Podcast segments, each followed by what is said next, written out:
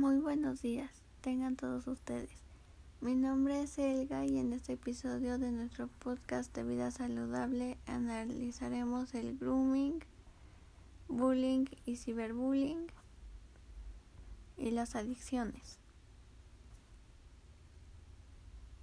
El grooming es un fenómeno de engaño en el que un adulto se pone en contacto a través de la red con un menor de edad, normalmente una chica, haciéndose pasar normalmente por un adolescente con el objetivo de abusar sexualmente de él o ella.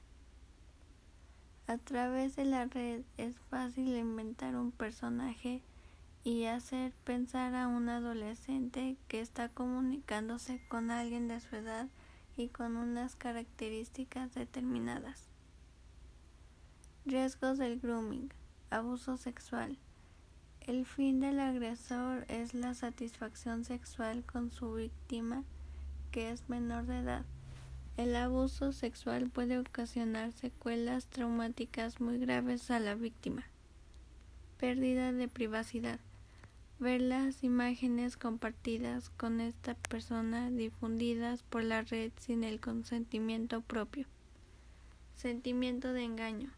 Al acceder a las peticiones de un desconocido podemos encontrarnos con que no somos dueños de lo que estamos compartiendo. Chantaje. Pueden verse sometidos a chantaje por la persona que les está extorsionando para conseguir sus propios fines. Pérdida de autoestima. Pueden llegar a sentirse humillados y utilizados y pensar que no han sido capaces de detectar la utilización a la que han sido sometidos. El bullying y el ciberbullying. El bullying, acoso escolar, es un conjunto de comportamientos de carácter agresivo e intencional que implica un desequilibrio de poder o fuerza. Hablamos de cualquier tipo de maltrato físico, verbal, psicológico o relacional que se remite a lo largo del tiempo. El ciberbullying o ciberacoso es un tipo de acoso que se realiza a través de los recursos tecnológicos. Consiste en la difusión de información dañina para la víctima a través de los medios de comunicación, principalmente de Internet redes sociales, publicación de fotografías y videos, correo electrónico, WhatsApp, etc.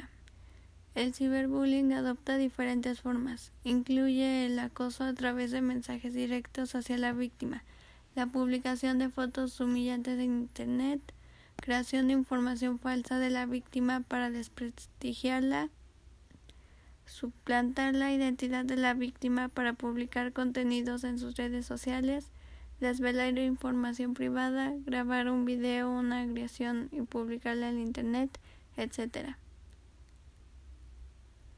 Señales de alarma para identificar si tu hijo está sufriendo bullying. El niño o adolescente presenta cambios de conducta repentinos. Se niega a asistir a clase. Sufre el llamado síndrome del domingo por la tarde. Experimenta cambios bruscos de carácter Presenta tristeza injustificada. Observas que tiene golpes y moretones que no están justificados. No, no quiere salir de casa ni ver a sus amigos. Presenta irritabilidad y nerviosismo. Presenta dolores de cabeza y dolores abdominales. Pierde objetos. Bajada brusca de rendimiento escolar. Alteraciones en el sueño y en el apetito. Adicciones. La adicción es una enfermedad crónica y recurrente del cerebro. Se basa en la búsqueda del alivio a través del consumo o uso de sustancias u otras conductas similares. El desarrollo de esta conducta implica para la persona adicta la incapacidad de controlarlo, dificultad para abstenerse, deseo del consumo, disminución del reconocimiento de los problemas derivados de la adicción, y en las relaciones interpersonales, así como una respuesta emocional disfuncional. Esto crea problemas en la vida de la persona adicta, mermando su calidad de vida. Aparte de las adicciones a sustancias tóxicas, alcoholismo y drogodependencia, existen múltiples adicciones a nuevas tecnologías, tecnofilia, apuestas, ludopatía, videojuegos móvil, Los síntomas de la patología varían según la adicción que sufra el paciente y de sus características individuales de personalidad. De todos modos, existen diversos signos comunes en la mayoría de casos de adicción.